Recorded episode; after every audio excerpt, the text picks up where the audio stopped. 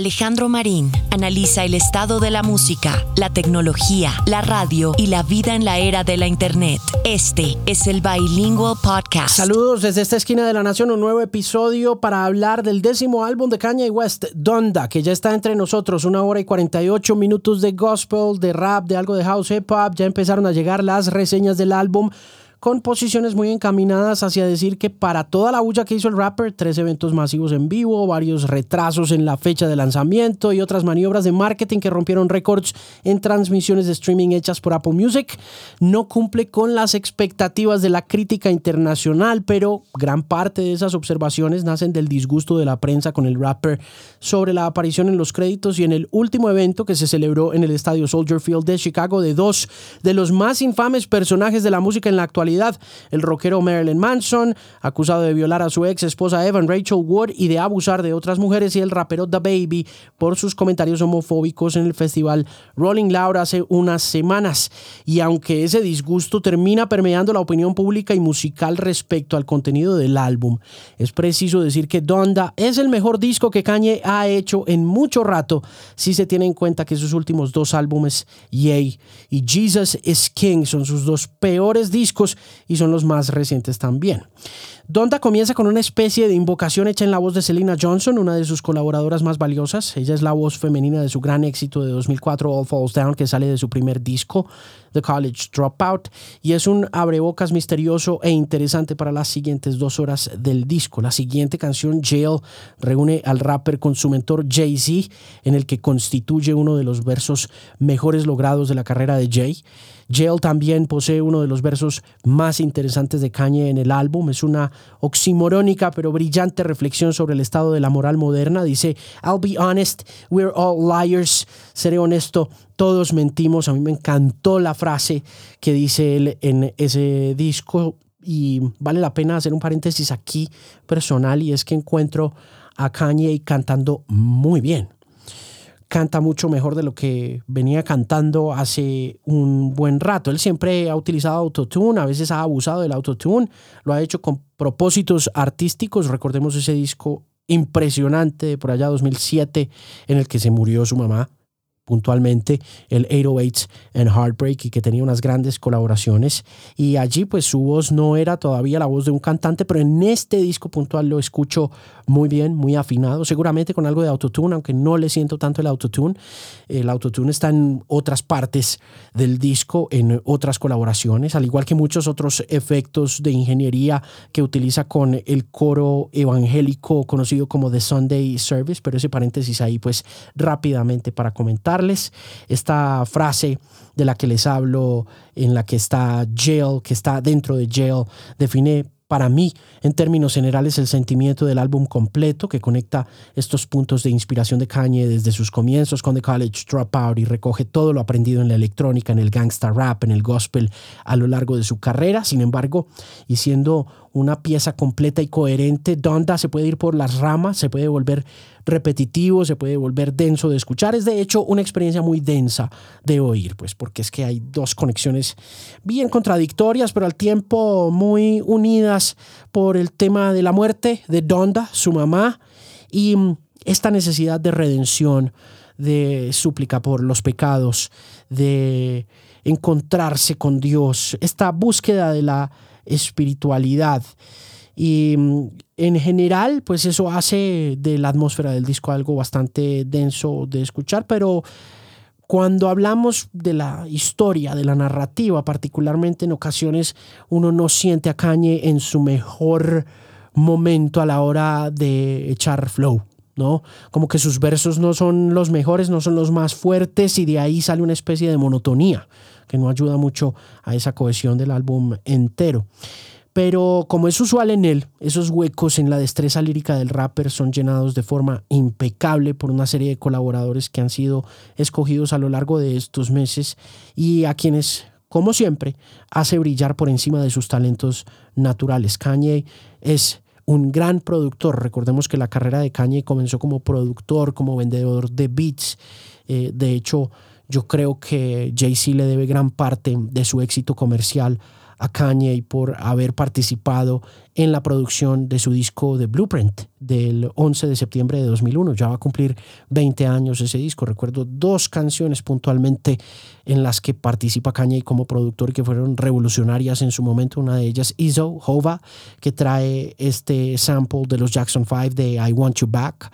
Y si bien habíamos oído ya los Jackson 5 en varias iteraciones de carácter rapero por allá en 1991 o 90 con OPP de Naughty by Nature y con ABC, pues esta nueva exploración de los Jackson 5 en aquel momento en 2001 fue bastante interesante para el rap y para el hip hop. Y mm, luego de eso también otra canción que recuerdo muy especialmente es Take Over, que es esta diatriba contra Nas y que mm, fue hecha sobre la base de una canción de The Doors. Y mm, en aquel momento creo que utilizar un clásico de esa envergadura era bastante disruptivo. Además de eso, más adelante estuvo trabajando con Janet Jackson, estuvo trabajando con Alicia Keys, creo que trabajó con Twista. Fue un revolucionario en su momento como productor. Y lo siguió siendo. A lo largo de la carrera Kanye siempre ha entendido muy bien eh, a los artistas con los que trabaja y por lo tanto los hace brillar, incluyendo en su propio trabajo mucho más que a él. Y eso pues lo hace excepcional a la hora de presentar este disco cuando uno escucha las colaboraciones que hay incluidas en él como Playboy Cardi, como Little Yachty, como Young Thug, como Don Tolliver, como Jay Electronica, como Shinsei, que es la única mujer que está incluida dentro de esas colaboraciones y que debo decir también es otra falla del disco, o no falla, pero simplemente como una objeción que no sé si para estos tiempos progresistas sea muy buena para su reputación, que ya está muy venida a menos el hecho de no tener muchas mujeres incluidas dentro del disco. Pero eso, de todas maneras, contrasta con los versos de Young Thug, con el verso de Jay Electronica de Jesus Lord, que me parece una cosa impresionante. Y también esa es una de las canciones más conmovedoras del disco porque trae un testimonio del hijo de un hombre que está condenado a muerte en los Estados Unidos y por quien Kanye y Kim Kardashian abogaron y fueron hasta la oficina oval en la Casa Blanca y hablaron con el presidente Donald Trump para buscar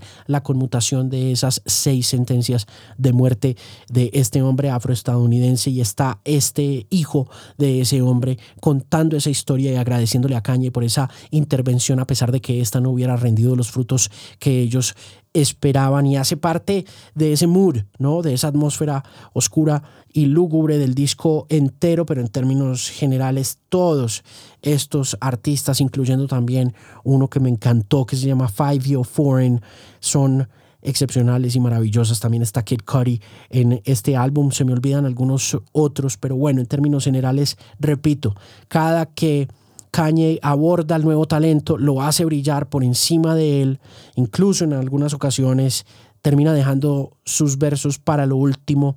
Y a diferencia de lo que pasó con Good Fridays hace unos años, que también valoraba y legitimaba a algunos nuevos artistas de hip hop y algunos antiguos, también el último verso no siempre es el mejor en este caso puntual de Donda, donde a veces los versos de Kanye no son los mejores o algunas frases salen como medio de cajón, ese cuento de decir que God is my bestie o ese cuento de decir que la mejor alianza entre em, eh, productos fue eh, entre Kim y él, de la misma forma que hubo un partnership entre Taco Bell y KFC, no sé, esos son como pedacitos que son medio tontos, pero igual hacen parte de toda la experiencia de escuchar el disco entero y la conexión con la iglesia a través del famoso Sunday Service, que es un coro evangélico ensamblado por West en el que exploró profundamente los cantos cristianos del siglo XX.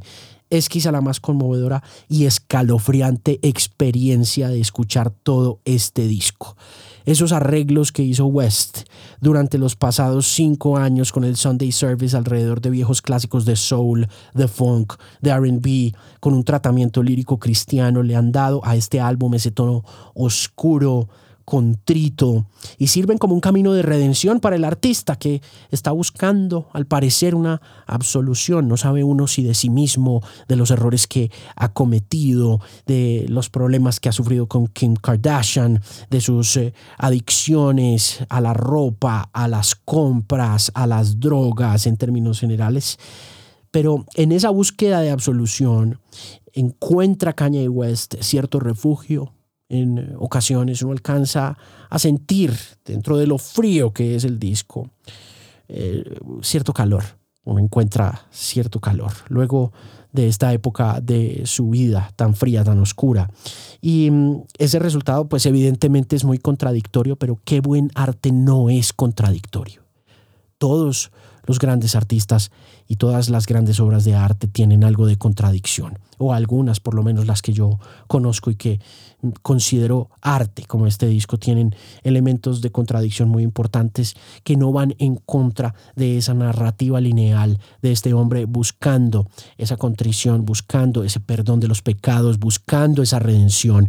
Y al final no encontrándola, porque en el proceso también tiene que exorcizar un demonio muy grande que es la muerte de su mamá y que creo que aquí le pone punto final a eso, o por lo menos esperemos que así sea, porque de lo contrario vamos a tener a un Kanye West muy molesto y muy incómodo como lo ha sido durante los últimos 10 años, no solamente para los grandes poderes, los poderes políticos, recordemos su alegato en el momento en que se recaudaron fondos para Katrina cuando dijo George Bush doesn't care about black people. Ah, hablemos pues obviamente de las múltiples manifestaciones a favor de Donald Trump en contra del movimiento Black Lives Matter, ¿no? Cosas que lo han dejado muy mal parado delante la opinión pública y que decepcionan a cualquier fan a la hora de acercarse a él. Evidentemente aunque no estén conectadas a la música que está haciendo, pero lo cierto es que todos esos problemas. Hay otra cosa que eh, flota constantemente en la narrativa del disco y tiene que ver con sus problemas de salud mental, ¿no? En varias ocasiones habla de ese tema de la bipolaridad, pero siento que en este caso, a diferencia de Ye y de Jesus is King, por fin logró ya incluso hasta excederse en la cantidad de cosas que está mencionando, que está contando, que está narrando y mm, de alguna manera está solucionando unos conflictos internos con estas 27 canciones. En términos generales, Donda es un gran disco. No es fácil de escuchar.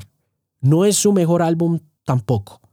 Ya el mejor álbum depende de qué cosas de Kanye le gustan a usted. A mí me gusta mucho de College Dropout por la ingenuidad con la que abordó su talento para rapear, que en un principio era incipiente, precario, poco, poco interesante y que mantenía a Jay-Z pues como preocupado por el destino de este artista de Chicago, ya que los versos no eran tan buenos. En este caso puntual, pues como rapper ha mejorado muchísimo desde The College Dropout, desde Late Registration.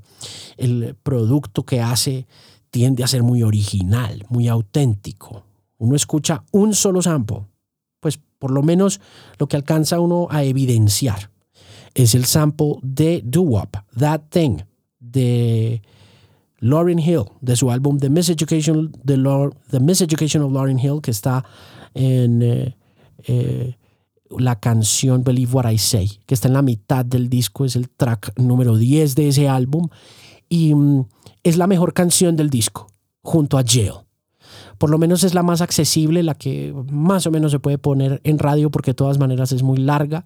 Es un house hip hop muy chévere, eh, medio danceable, es medio bailable y está muy desconectada de absolutamente todo lo que pasa en el disco, ¿no? De ese mood oscuro. Eh, mi segunda canción favorita es Jail, esa es un himno absoluto. Mi tercera canción favorita es OK, OK, por esa línea de bajo, eso es un bass muy poderoso. Le recomiendo mucho que si va a escuchar el disco y va a escuchar OK, OK, tenga unos audífonos que tengan buen bass o le ponga todo el bass a su equipo de sonido donde sea que lo esté oyendo. Por favor, no oiga este disco en un computador porque vale la pena escuchar la destreza de este tipo y de sus colaboradores productores como Mike Dean, que son figuras muy importantes de la producción y de la ingeniería. Y esta es una obra de ingeniería sonora de 2021 que está eh, como todas las cosas de Kanye al frente, en la vanguardia, adelante de todo lo que está pasando en términos de sonidos. Hay mucho brillo también, hay mucho treble en este disco, ¿no? Esas guitarras de Jail son como estalladas, son arenosas, son disruptivas, son rockeras. Eh, su voz está pasada por un montón de filtros, es aguda, es un es una puñalada en el esternón con todas las de la ley. Eh, y ese acompañamiento de Jay-Z, ¿no? Súper limpio, con esa voz profunda, donde está regañando a Kanye por ponerse la gorra, pero le está hablando también a la mamá, está como haciendo una oración con él mientras él está como rebelándose contra el mundo. Jay-Z entra a esa canción y entra a decir, Donda, estoy cuidando a tu hijo, le estoy diciendo que deje la joda con el tema de Donald Trump, ¿no? E, ese verso es simplemente impresionante y viene acompañado de una producción sonora que, repito, a lo largo y ancho del álbum hacen del disco una experiencia que hay que escuchar detenidamente a pesar de lo difícil que puede llegar a ser hacerlo. Pero recoge 20 años de una carrera vertiginosa, prolífica, está repleto de esas influencias, desde el crowd rock que exploró en Graduation con esos samples de Can, desde la electrónica que se amplió de Daft punk, desde el soul, que en algún momento lo inspiró para coger una canción como Move On Up de Curtis Mayfield en eh, Touch the Sky de Late Registration, el rap underground clandestino eh, liderado por DJ Screw en Texas.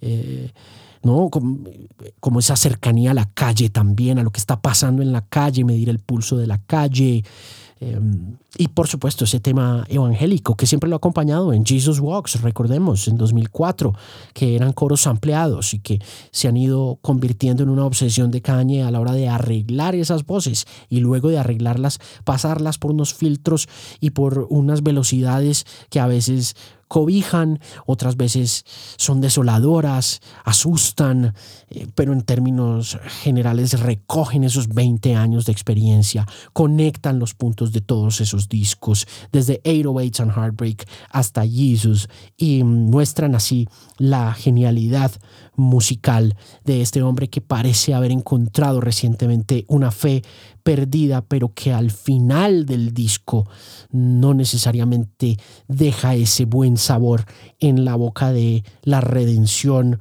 como tal, sino que simplemente se da el permiso de reflejar y representar el espíritu oscuro y pandémico de esta época también, porque también eso es lo que pasa, ¿no? Que define un poco la oscuridad de la humanidad con base en sus experiencias, en sus cuatro o cinco años de oscuridad personal. Y mm, espero que usted me cuente qué le pareció el disco también. Si quiere escribirme a Alejandro arroba de con sus impresiones. También dejo aquí eh, la invitación para que pase por el canal de YouTube. Ahí está esta reseña en video.